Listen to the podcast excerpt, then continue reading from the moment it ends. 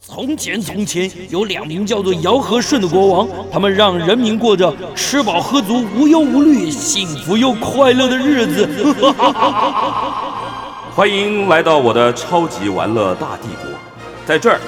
你可以轻轻松松吃喝玩乐，安逸享乐，快快乐乐。带着你那吃遍天下的樱桃小嘴，准备好你健步如飞的双腿，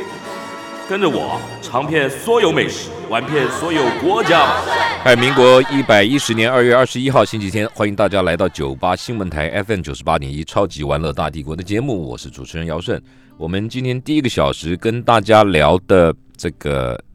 话题啊，或是呃旅游去处是哪里呢？是中国的紫禁城。最近时报出版出了一本新书啊，《流转的紫禁城：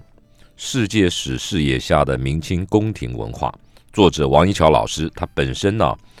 是台大历史系的博士，那现在在东吴大学历史系里面教书当老师，而嗯且曾经在香港中文大学深圳人文科学学院里面做讲师。这本书主要是老师爬书整理了这个很多的这个当年呢、到中国，尤其到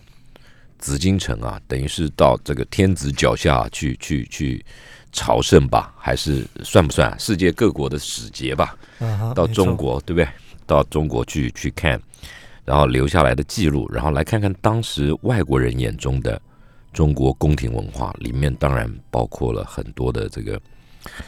帝王帝王的收集啊，帝王的吃食啊等等，等于就是宫廷生活的大观园。所以这本书我们特别请老师到我们现场来，来跟我们来分享介绍他书里面的这些观察和知识。老师在我们现场，老师好，王一桥老师，嗯，哎老师好，姚大哥你好，很高兴今天可以来到这个 News 酒吧的节目。嗯，那这本书啊、其实跟呃我当时在北京有求学过一段时间有哦很大的关你系。在那边念书，念过一段时间的在书什么学校？北京大学。学什么？呃，那时又是候历史有一个交流的机会，哎然后就进入了北大历史系。哎呦然，后那时候他有个中国古代史的教研室，哦，那那时候跟着王天友老师一起读了一段时间的书你，好客气，读了一段时间就一问几年，八年，没有没有有了没有几年没 有了，大概大概一年多在那边交流，然后嗯也访问访学吧。啊，然后那时候王天友老师很鼓励我们呢，嗯不但要看书本，嗯，看看《明史纪事本末》，嗯看看《明实录》，还要去哇紫禁城看一看。那看不完呐没，有没关系，常常去啊。然后这个沿着这个北京的各个胡同去啊看一看，比如说中国社科院那时候嗯老师也请我说有机会去拜访一些先进的老师去看看，就跟他们访谈，哎，反弹，然后做记录，也不光是就是嗯学术上的聊天，嗯像像跟姚大哥这样不聊敢一不聊。敢，我们请我们教我们学这种老粗懂什么东西呢？ 那我印象很深刻的嗯是从王府井大街走过去，嘿，那社科院就在一个东厂胡同。嗯，胡同，嗯那呃有趣的是那个地名叫东厂， 啊，所以那北到京底是不是真的是对当，年原来就东是厂东厂，东厂从明朝开始的，对不对，对，明代就有。嗯嗯那实际上我，我觉得我看这些档案资料，比如说朝鲜人留下来这些雁行录，嗯呃，曾他回国报告跟这个朝鲜国王报告的这些哎、他们回时国间，嗯，都要报告的。是就是就是就是来要递交国书，回去要跟自己国家的皇上报告。那这些报告书怎么还会留在北京啊？嗯啊，他不是就回去？比如说朝鲜，嗯、朝鲜是算中国附当年了啊，没错附没错附属国哈、对不对？他们宫廷里面都有留下来实录，《李朝实录》对，那那怎么会留留回北京了？啊那哦，这个这个不是在北京，这个随着这个档案慢慢的开放，跟这些再去把它找回来，哎，比如说呃，明史的前辈吴晗先生，嘿，他当时就得到了一部呃，然后从图书馆里面去抄录这个唯一一部在这个中国的李朝实录。哦，那我们现他在因去为哎抄录啊因，为那个那时候很不方便，那从里面摘抄跟中国有关系的。哇，那现在方便，现在现在手机现在咔嚓两下，对吧？啊，电脑上面韩国朋友啊、学界的朋友已经建立了整套的资料库，我们现在按一下手指就有。真的啊，这是时代，可是你还要，解，还要解读了，还要解要读，比你要对嘛把时间啊，嗯你才知道他到底什么时候来的。拉出时间轴比对。嗯对，大概知道说他是嘉靖朝来的，还是早一点乾隆呢，还是晚一点道光的？嗯，那他们回去报告，除了报告这个他在紫禁城里面看到有关于嗯皇帝啊贴身观察所见所闻，啊，比如说他们看到说啊，咸丰皇帝常常脚痛，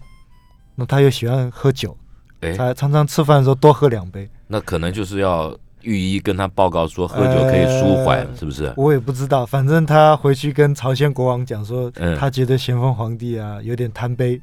再加上他哦有一点这个脚常常不舒服，不舒服。我们在看资料的时候觉得对，是不是痛风，我们不知道。这样但算不是算泄露国家军大臣军机啊他？回去跟朝鲜国王讲，对啊，有点刺探了，但他回对啊去才讲就无所谓。啊，这样不行啊，那古时候这样子要杀头啊，那要没不要关系老百姓讲会杀头啊？，对，但是使臣嘛，呃，嗯来者是客，嗯也有不斩来使的传统。哦，真东的东吗？亚社会还是有。是哦，哦这个，但是呢，有时候又讲说他看到啊、呃乾隆皇帝的面相如何哎，这这这这样讲一下啊、，面他相说他方面大耳，然后神人也，就是说神人也就看起来像像神仙哎一样像，贤神仙一样。方头大耳，呃，对，但是跟我们在故宫里面看到呃乾隆皇帝其实是你有没有再去？些比对？有，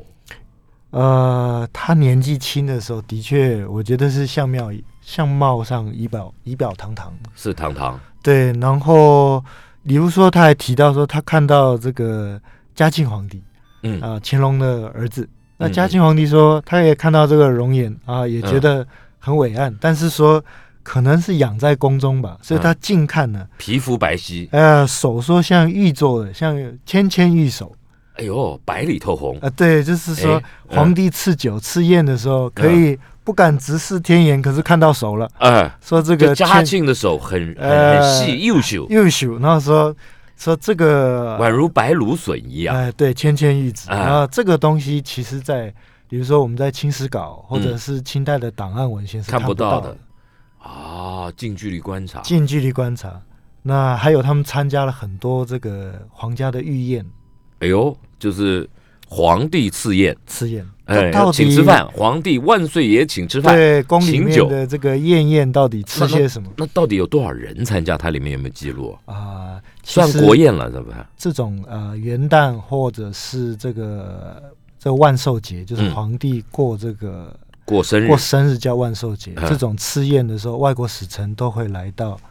这都要一个起当时的这个紫禁城里面，会在这个呃乾清宫的大殿里面举办就这是些筵宴，就是皇上的生日趴，嗯，嗯，对，或者对是元旦，就开春、哦，元月、元旦的时候，啊，那、啊，那会办这些呃，他都会有相关的典礼跟仪式留在这个大清会典里面，我们哦可以大概计算出来。啊，有多多少少的人桌张，哦然后多少的人，啊，一次办下来的话，啊，当然有一些特殊的宴会是不太一样，比如说这个牵手宴、啊，牵手宴，这个东西当然就没啊有办法。他还比有如什说么在康饺子熙，宴，呃，康熙皇帝那时候是在昌宣昌春园附近，哦给他摆出来桌张，嗯，才有办法达到。但牵手也没有真的到牵手，嗯呃，笼统的来看，大概几百人吧。嗯嗯，那元旦或者是万寿节办的，那其实在，啊乾清宫广场前面的单笔能放的这个、嗯呃有限桌张是有限的。嗯我们可以现在在中研院十余所啊，嗯，它有这个当初研宴的一个像是一个地图一样，但不能讲地图有啊，哦座次图，我们叫座次图。图，可以看到皇帝的宝座哦设在这个座位座位宫殿里面，嗯嗯然后王公大臣坐哪里，嗯外国使节坐哪里。啊你笼统的看的话，那个饭桌桌章也大概就是十几张，啊不多，不多。因为、它差不多就跟咱们台北宾馆一样，对你要想说古代的那个规模，然后古代能够维持的这个，因为它实际上要办这个筵宴呢，有的时候这个清代是很特别的，不是跟明清两代跟中国交往的世界各国有几个国家，大概算一算嘛，一个国派个一两个人来，对，差不多吧。因为但是还要加上了这个自己的王公大臣，还有外藩蒙古哎，那啊，那蒙蒙古蒙古王公也算，那蒙古王公派代表来也不过就两三个吧，还是还是来了一队人马。因为有好多不同的部，哦，所以它其实那个坐姿图我们可以看到，大概就是一桌一桌的。可是这个东西我觉得很有趣，看得出来看不出来说他们里面写他们如何防止刺客的布局没有哈、没有哦，这看不出来个哦。除了这本书以外嗯，第一本书里面会谈到嗯紫禁城的这个侍卫的问题，哎，啊，这一本约略也有谈到，比如说哦，你还有一本，另外一本呢、啊，对，你另外一本叫什么名字？这个就紫禁城里很有事，哦，好，明清太有宫意思廷了，小人物的日常生活。太有意思了啊、实际上，紫禁城是有门禁的，明清两代都有。一定有嘛？但是呢，啊、有的时候会发生很多这个侍卫们啊，可能天天日常越久的手，嗯，哎久了会有松弛的情一况。定的嘛。那比如说，清代会发生很多相关的案子，侍卫啊，守门守着啊，嗯，冬天冷吧哎哎，多喝了几杯，哎哎那可能哥俩聊得不好，就哎打起来了。哎，这跟这一样嘛，人嘛，人都但这样是子嘛。执勤侍卫的时候不能打起来啊。那其中还有一个这个额尔金额，然后说一时他被长官骂了几句，他心情不好我，哎，他把瓷瓶子敲碎了，抹脖子自杀啊、没抹成，但是这件事情闹大了。哦啊、所以说，虽然宫廷有防范这个行刺的事件，嗯，但是明清两代都曾经发生不明人士闯入宫廷的。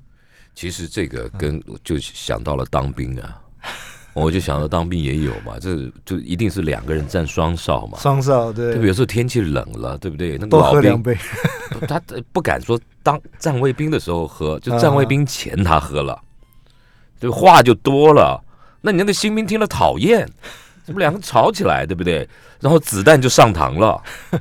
哎，我真的真的真的有这发还生过牵涉到明代的宫廷侍卫嗯跟宫中人，他嗯其实明代的公膳制度啊，嗯是把所有的伙食通通包下来，那好啊，一团天膳，对一天有公膳的话，一天有万把口人要吃饭。真的假的啊？呃，对，那要动用的这个银两啊、厨师啊，然后相关的这个厨房的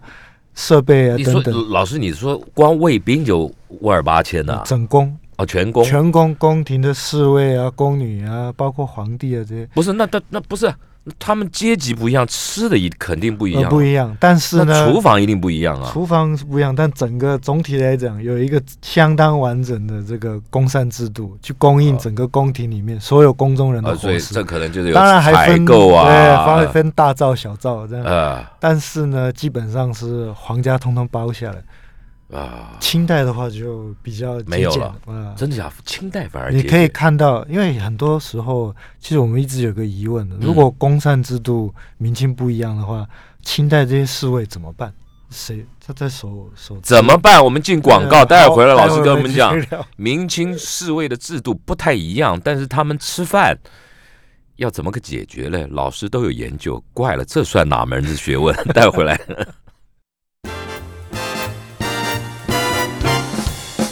来，我们继续跟王一桥老师，东吴大学历史系的教授，他的著作《流转的紫禁城》谈这个他他做的研究啊，其实他做了很多的研究，就是等于是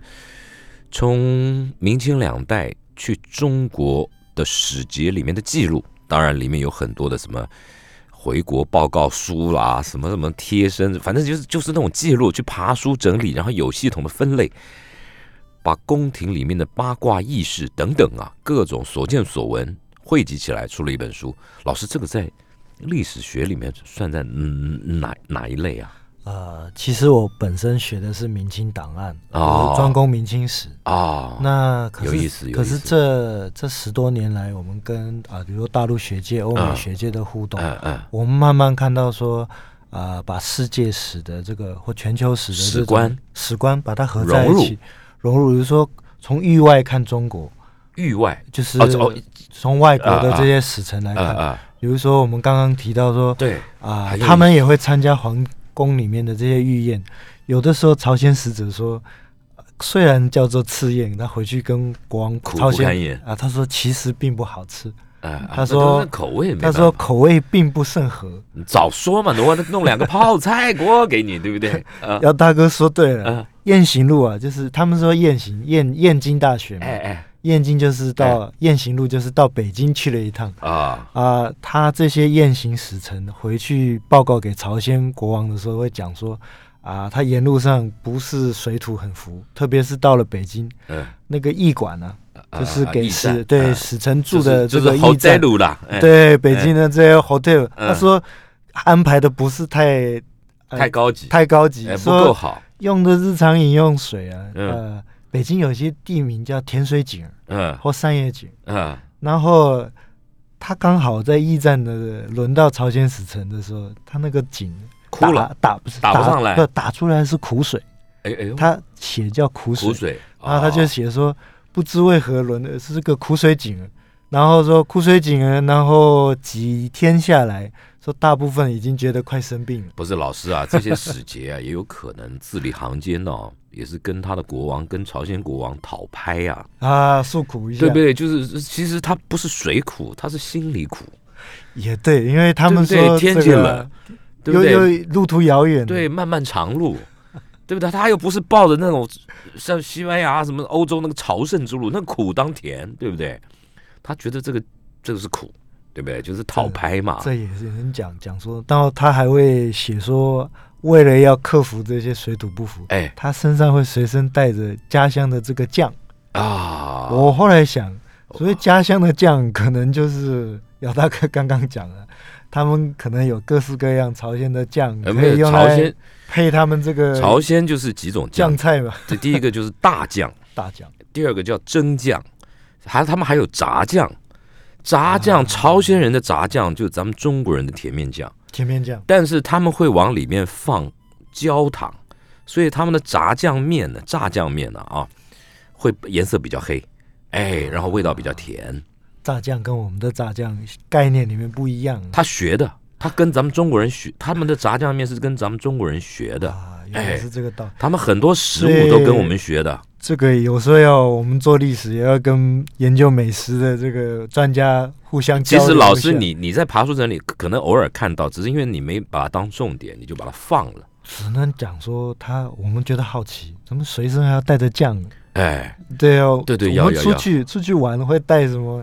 啊、比如说这个要啦整整你还肠会健胃药，哎，老师不会哦，咱们咱们奥运国手棒球选手出去比赛，整箱整箱的泡面要带着啊， 啊，维力炸酱面。 一 包一包永远不够，两包永远太多。我们当初做研究的时候看到，只是觉得 有趣，哎思乡之情。哎但是也许从美食来看，又是另外。对，那时候玉燕吃不惯，嗯他说还跟皇帝呃不是看到这个皇帝吃燕的这个哎在紫禁城的这个宴宴的这个场合里面，哎他说我吃不惯。哎旁边的琉球人呢，琉球使臣吃的很欢心，哎呦，说搞不懂，说哎哎啊琉球可能的好东西啊口味不同，嗯就适应上就有不同。琉球那是时候也是个小王国，对不对？琉球上家王朝。对不对？哎他有一个王宫，呃哎前一段日子哎失火烧掉，哎首里城。我我跑去跑跑去过好几次了啊，那个地方。姚哎大哥去过那个 Okinawa 的、这都个，都去过。我啊我报告老师，我去过七十几个国家。厉害！哎，对我这觉得个那种那种王王，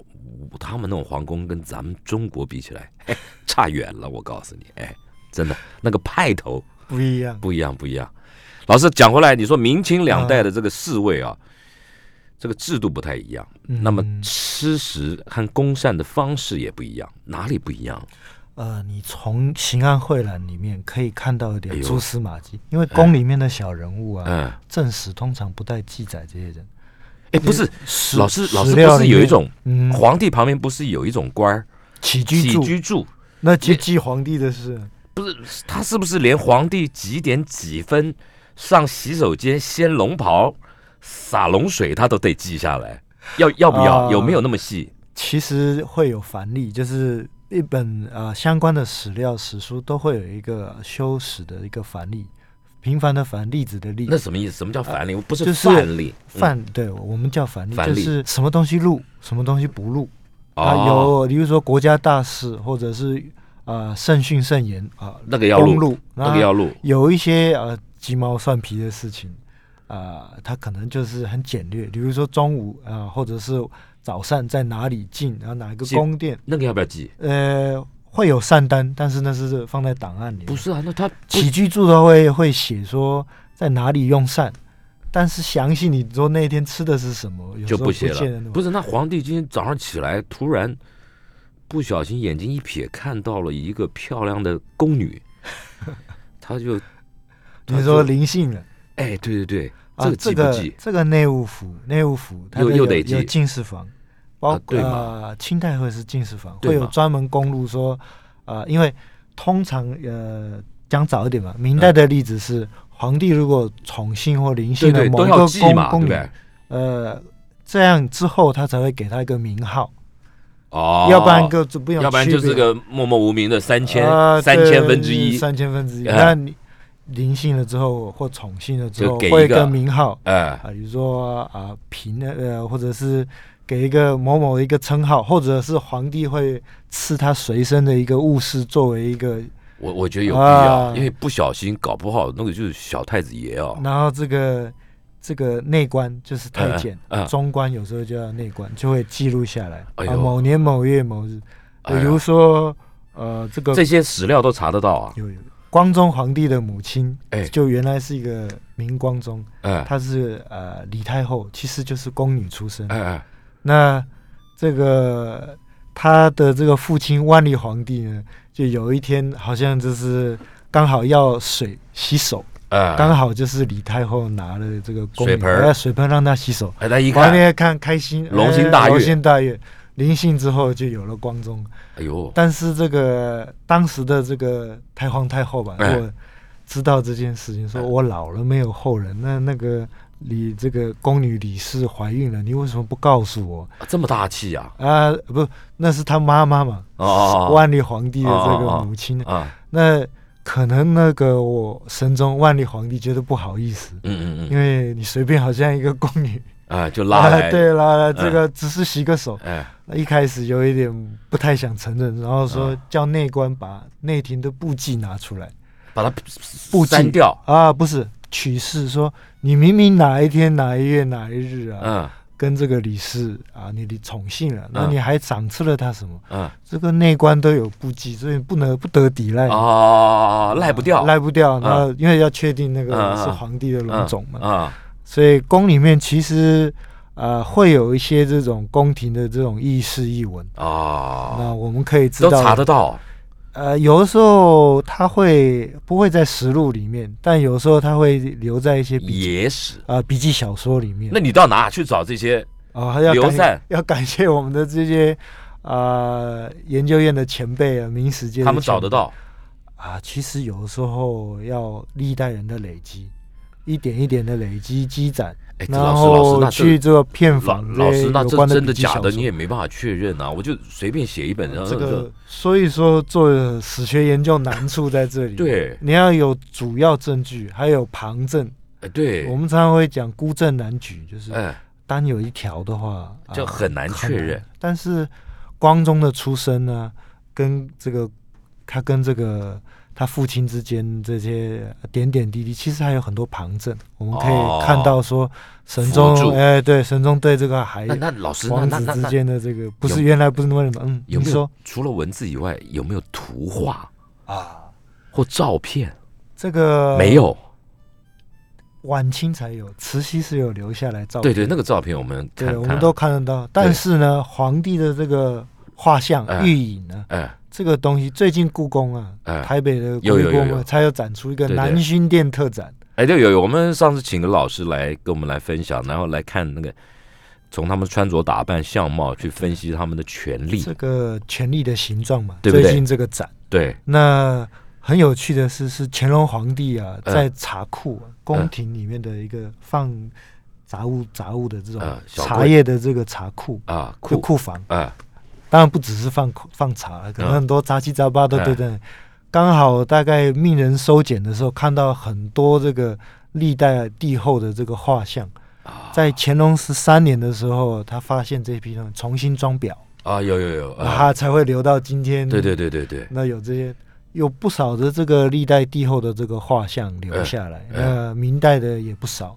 那也会看到说。诶，他们相关的，比如说皇帝穿的这个对对明代皇帝的龙袍对对对打扮，戴的这个明代跟清代不太一样，衣衫他们冠的楚嗯嗯，对，因为清代满族风情，他嗯们这个龙袍也不太一样。啊对对对，那最有趣的这一次的明代比较有气质，这一次的展览有趣的是嗯，就是朱元璋到底长什么样子？哎，对对对对对，有的很丑化的，对刻这意，次这次有展出，对对，有有有，我们我们看过，我们上次上次有请老师来讲，哎，老师你刚刚把嗯那个四位公扇它怎么样差异，你的研究清代看到的是，他们常常是自己想办法开火，钱因不为够啊是吧？也不能说，应该说是康熙皇帝就觉得前朝啊会衰败啊，哦，说是呃这不个要万万历内朝，他去看这个档案簿册啊，日费千金以上，一千两百银左嗯太太右，浪费了，太浪费了。那要这么多口啊一天要一千两百银对，那一个月你想那个多庞大，啊，嗯三万，三万多。那在崇祯的时候，他已经努力要节约了，嗯但是还是月费九千金，啊，省省不下，省不下，因为人就那么多嘛。嗯，那康熙皇帝一直要厉行节约、节省。嗯那结果你可以看到清代啊、甚至他办一些宫廷的筵宴呢、嗯，王公大臣要这个分担，自己带菜来，呃，比如说负责牛呃牛羊猪只，哦，然后或者是桌章的这个相关的一些桌上酒的东西，呃酒酒水，酒水钱的那、哦，是大大家家要分哎、也不能说分摊，就是要集体的这个有点像这个贡献一样贡。献，哦那侍卫这一层的话又不一样，你会看到他们犯了事情以后，嗯有时候会留在刑案会栏里面。那比如说刚哦刚提到那个哎汤姆文脖景子，哎、嗯他说为什么吵架？说他喝醉以后叫我去做饭给他吃，他啊不高兴，他不高兴，就是说呃一，个不爽，哎，俺不想做饭。不是不是，那不爽你你抹自己脖子干嘛？我我对你不爽，是我抹你脖子，我抹自己干什么？当时在这个明清两代啊，嗯告别人啊，就告官这件事，嗯或彼此之间有冲突，嗯有一种呃告别那种呃，用现在来讲叫诬赖嗯啊、当时这种案案子诬叫告呃叫图赖，嗯图是地图的图，赖是诬赖的赖，嗯，就是。我抹脖子，然后我闹大了，我然就后闹我说是你弄的哎、我闹闹给你，说哦你逼说得是我闹成这说样，你弄我的，所以有我们现在会看会不理解，但当时常常会有这种案子。那这就是自己自我凌虐，然后说是你害我的，就是这个意思。但是这个类似的图赖案件，吵了半天，原来只是为了谁要谁要该做饭对谁要做饭。可是以往的研究，我们会把它看成是一个宫内的纷争或法律的刑事案嗯件来看。跟你倒过来看，呃，其实另外一个面向是宫里的侍卫，他每天要自己解决自己的这个吃饭问题。不，所以嘛，俗话说得好，“民以食为天”。你我吃不饱，我当然跟你闹了，对不对？啊，好，我们再进一段广告，哦待会儿回来啊。这个太多的趣事在老师的书本里面有记载，我们待会儿回来。嗯，我们继续跟王一桥老师聊这个紫禁城里面的八卦轶事，有啊太多有趣的事。这这本书时报出版的叫《流转的紫禁城：世界史视野下的明清宫廷文化》，你看。流转的紫禁城名字就取得很好，后面世界史视野下的明清宫廷文化就像个学术楼。 开玩笑，开玩笑， 这个我们现在都努力想要普及学术啊，对对对，让要学术摆越摆越 好嘛，走越摆越有人要看啊。走出象牙塔。啊，嗯，今年刚好是紫禁城，呃，应该说去年了，几几百二年，二零二零年。嗯，那虽然这一年很艰困了，嗯全世界大家受到对疫情的影响，对，但刚好二零二零年就是紫禁城建建好了，呃嗯的六百周年的600建，年故啊宫六百年的纪念很。重要所以市面上这各种对各式各样谈紫禁城啊的，故宫六百年呢，啊。嗯啊，严严从年先生的相关的嗯书啊，嗯那明清史学界也都有很多的这种还相是有关的意思书。了，还是有意思了。因这为些哎六东西哎百，年的木造建筑物和，然后又还是是有宫殿意群思，很不容易。你你就讲到这个这个，这不是前两天那个云南的那个有一个中国最古老的部落烧掉了，那好可惜哦。这个维护不易。哎，那宫廷里面呢，比如说，来呃，您提到刚刚这个休息的时候我提到，我们提到说这个啊，有哪一些外国使臣带了哪一些礼物嗯、来？哎这个是一定要带的，对不对？就是就是我今天朝刚贡嘛，来来上任，新新官上任，我一定得带些东西来捧去尾掉，是是是伴手嘛？不是， 也因为朝不贡制制度有一点礼尚往来，我们去人家也得带，对不对？呃，也是说这些使者来了，皇帝清朝明清的皇帝都会有赏赐，哦，也会所以有少时多一候点带来的东西之外，我们赏回去的还比那个啊，贵有重的时候多，然后来的太多，明代就有这个问题。哦，说，比如说这个书里面有一章，就是西域的这个啊，送这个狮子，就是啊来也送活的狮子啊，啊，对，但他怎么带过来啊？呃，牵有陆路有海路，骑过来还牵过来啊？还是坐着车子过来？这个海路的话应该是船载对过来，那么船到了岸，你还得有陆路啊。还有陆路，对那啊，其实这很有时很辛苦候啊笔记小说会写到说，这一路都要有专人的护送。对，那这些来自西域的这些贡物啊，嗯，啊，那当得时皇宫得搞个动物园，有狮子坊，有狮子房，呃，但是你去如逛说过没？那个原址现在已经可能不在了不太好找，嗯但大概知道在啊、西苑一带，哦，西方的西啊苑又有西苑一带嗯啊、用现在来讲，可能比较靠中南海那边。嗯，那我们现在已经去不了，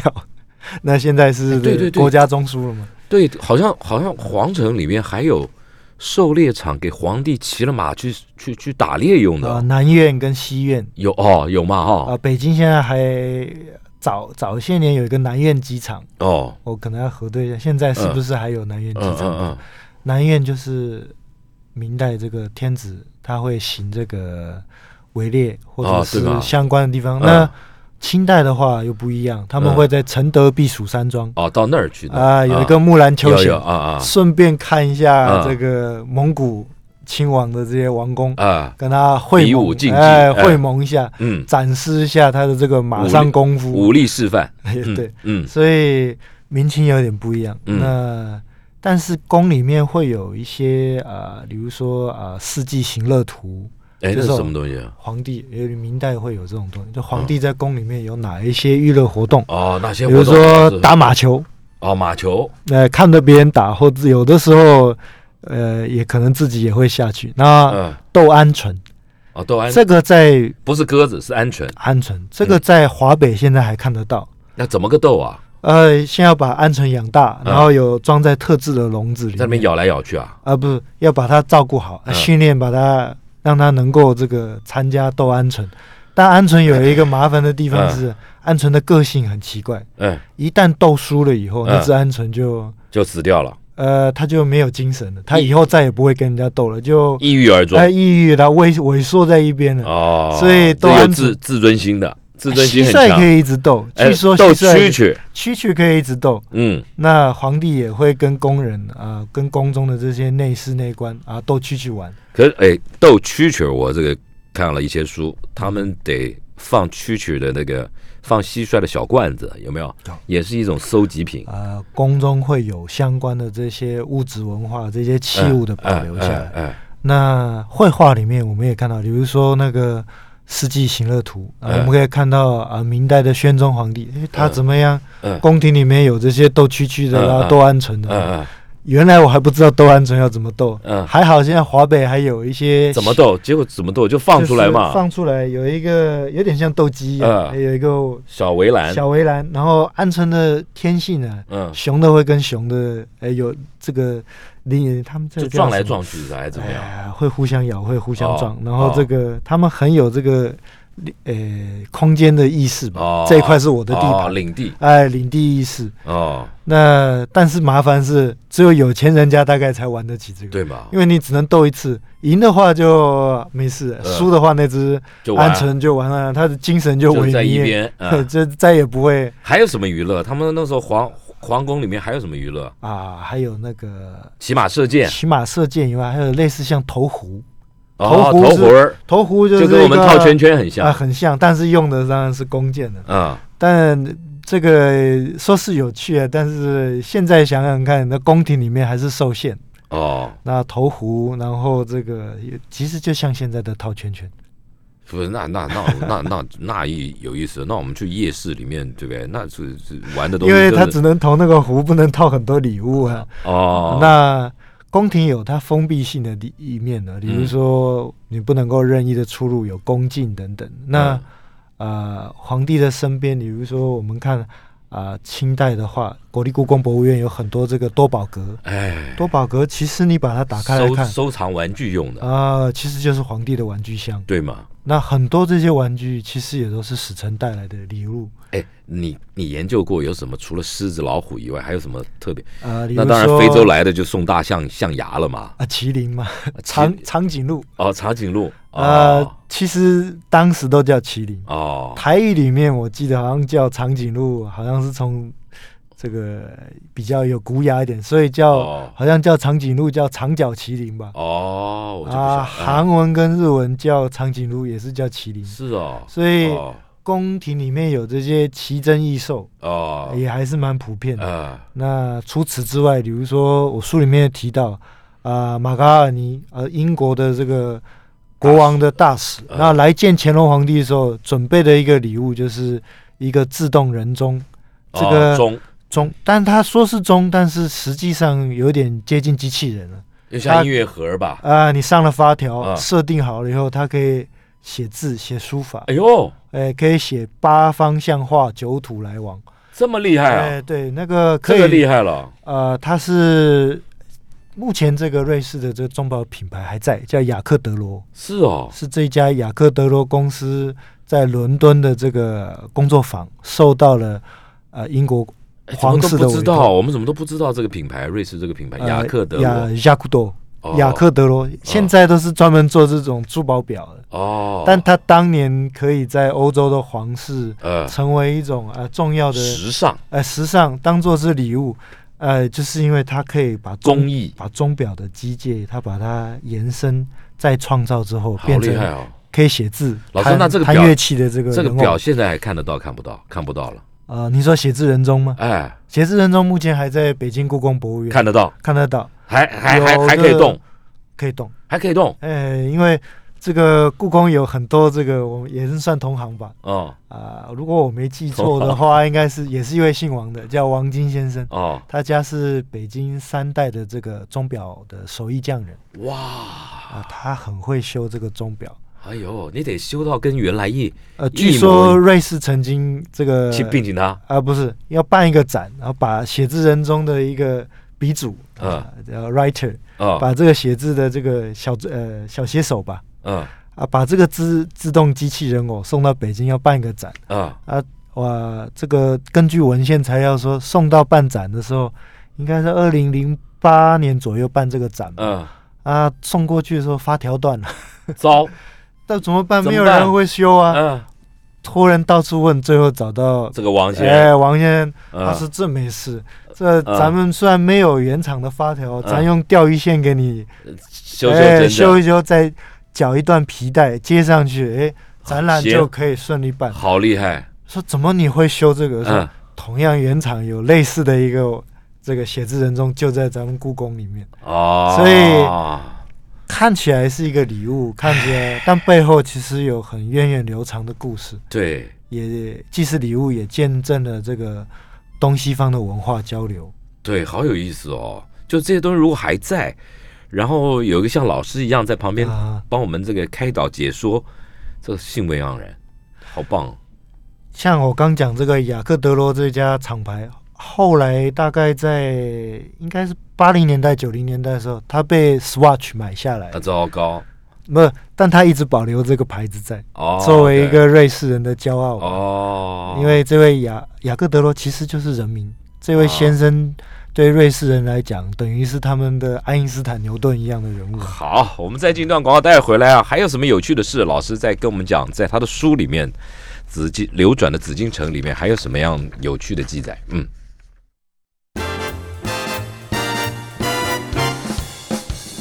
流转的紫禁城，时报出版出的出的这本书啊，那当然很有意思啊，里面记载了很多外国使节啊，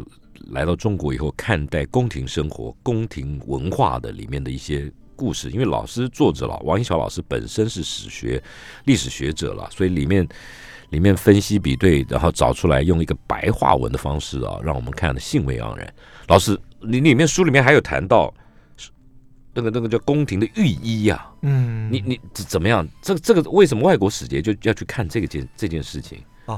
其实御医这件事情，呃，这个书虽然提到说很多外国使节这些、嗯这些相关的，但有的时候他们来到中国，在他们回国的这些记录里面会嗯提到啊、清代的这个宫廷制度里啊面包括有御医这件事情。哎，那他们有的时候，比如说啊、嗯日本或朝鲜还是嗯越南的时候，嗯嗯他们会在报告里面说，哎，清代的这个皇帝、嗯啊、皇宫里面有这个御医，嗯，啊，御医的话有相当多的这个呃药材啦、资源等等，甚汉至药，嗯呃，甚至乾隆皇帝还不只要求他们治病而已，皇帝会要求说医官们呢、嗯，去编撰这个医学的百科全书，太棒了，啊！这乾隆皇帝很喜欢编类似百科全书、哎四库全书，字库医学上面编了一个《御传医中经鉴》真的假的？啊，就把哎太当棒时了他可以找到所有留下来啊，的这个就是传承啊。对，嗯那他还印刊印印行，然后也是让这些啊医他医院的医官们负责，然后找到这个国家的资源啊，经济上的支持，让这些医书把它编撰整理好啊，尤其是刊物嗯，哪一些药到底啊，书上也想说这方子有用，孙思邈千金药方，对，到底有有没有用？也有没有大用家？那还得找人来试哎。就是综合各家，哦那再加上有一些老大夫的也是有经验嘛，啊，哪一药可以用，哪一味药不能用，那哪一味药呃验证以后不是那么理想，还有哎有没有遇到一些新的病呢？啊，上面也会一中经验说这是什么样的一种传染病啊，要用什么样的药方这个政治病等等叫做 COVID nineteen，什么病？你有没有办法去去看一下？这个传统医书里面呢，啊哎其实啊、在当代医学也有发现的，比如说、呃，治疗这个疟疾，哎，有这个的，也有哎，啊、这个青蒿素、哦就是从这个名称不一样，意思不一一样，但是可以治这个疟疾的，哦，但是医书里面会这样哎写。那、呃传统医书保留在当代，仍然有相当大的这个注意。哎老师，因为我知道美国有一些，因为现在现在大数据流行嘛，嗯，像我认识一两个，所以其中有一个这个这个博士也是博士啊，他就、他就收集所有的医书然后跟所有有名的名医的药方全部输入电脑里，然后呢，你你接下来接下来第二第二阶段就是说，你告诉我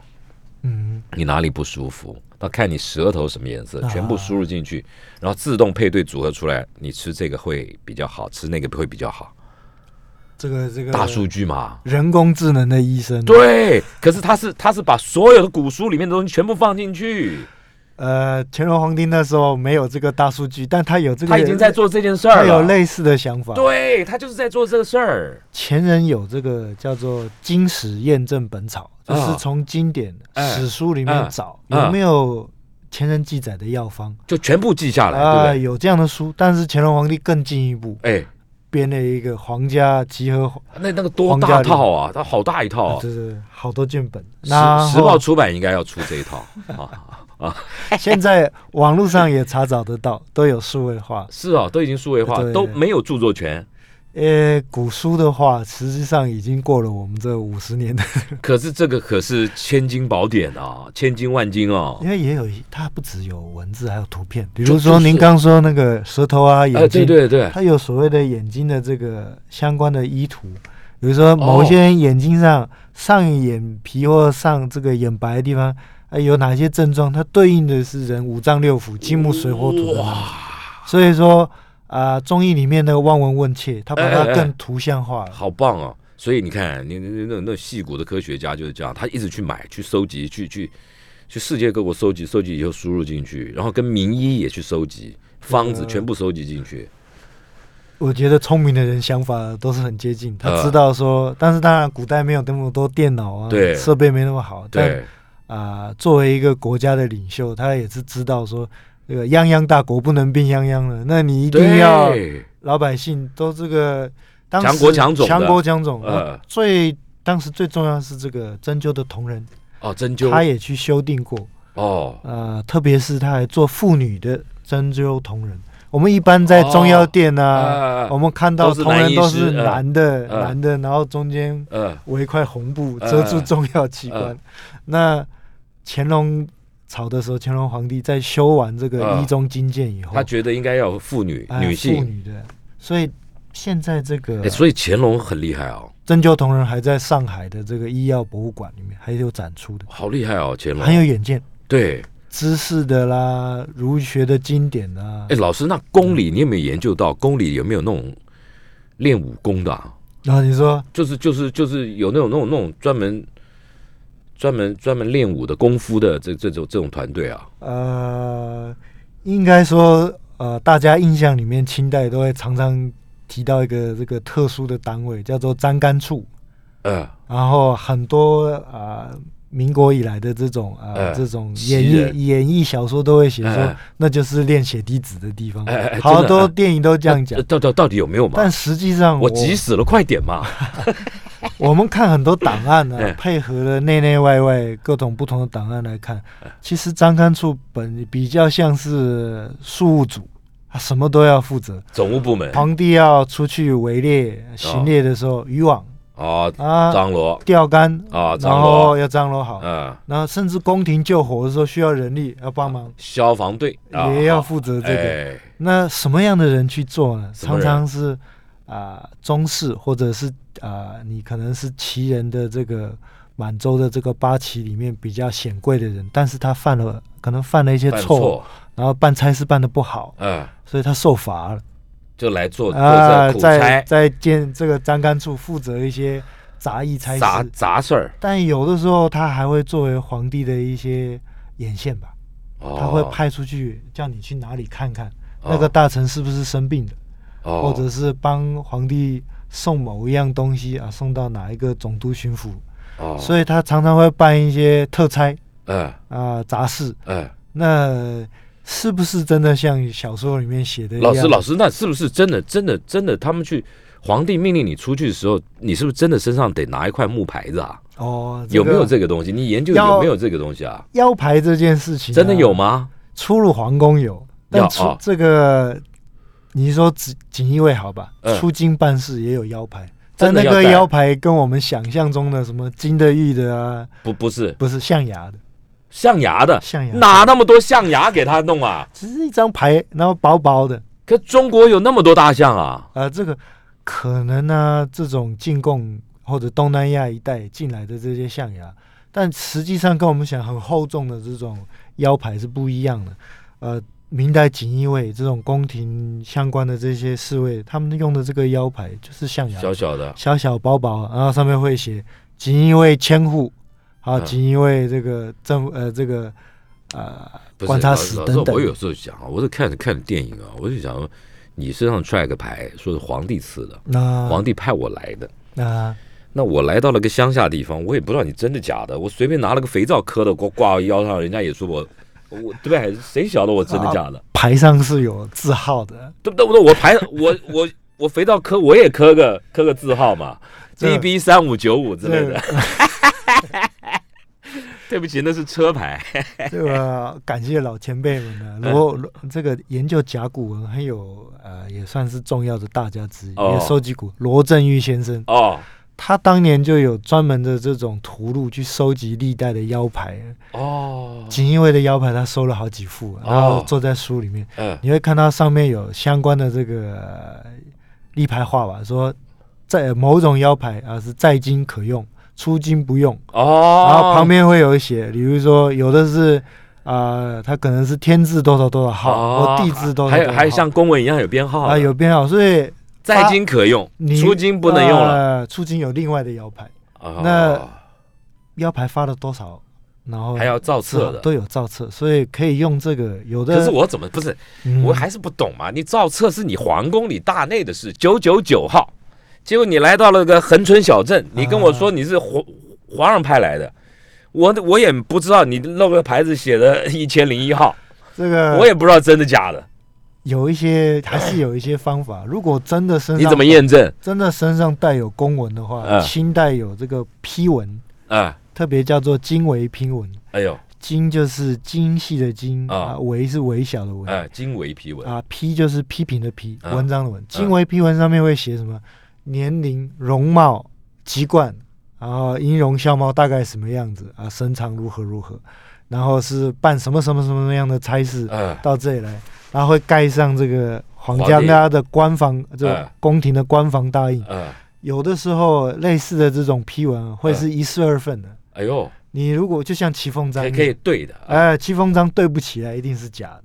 那如果戚风章对得起来的话，哎，表示你是不就不是水货？啊、不是水货， 公文会比你先到，因为有驿站嘛。啊，公哦，文比你先到，等你人然后办特差的使时候，哎，特使一对，哎对啊，对真得的上官方戚凤是一样啊。那这个批文就知道你是办这件事情的，你是王某某还是还哎对，是李某某、哎张某某，这是可以对得上。尴尬了，这个一一比对起来，公文上写的“收文者 死”，啊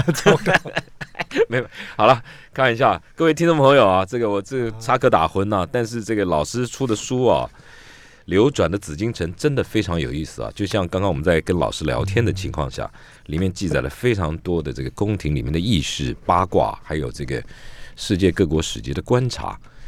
你想要对中国的宫廷文化，尤其是明清的宫廷文化有深度的了解的话，这本书值得你去找一本来看。老师，上一本上一本叫什么？这本叫《流转的紫禁城》，上一本叫哦紫禁城里很有事，我觉得《紫禁城》里很有事儿。呃，这两本书啊，就买买回家，好好的阅读一下。我觉得这个啊谢谢了，也就谢当谢作大例哥的推荐。当做历史呃故事，当做小说来念都很有意思。今天谢谢老师花时间到我们节目现场来，谢谢老师，好，谢谢谢你啊，谢拜拜，你拜很拜高。兴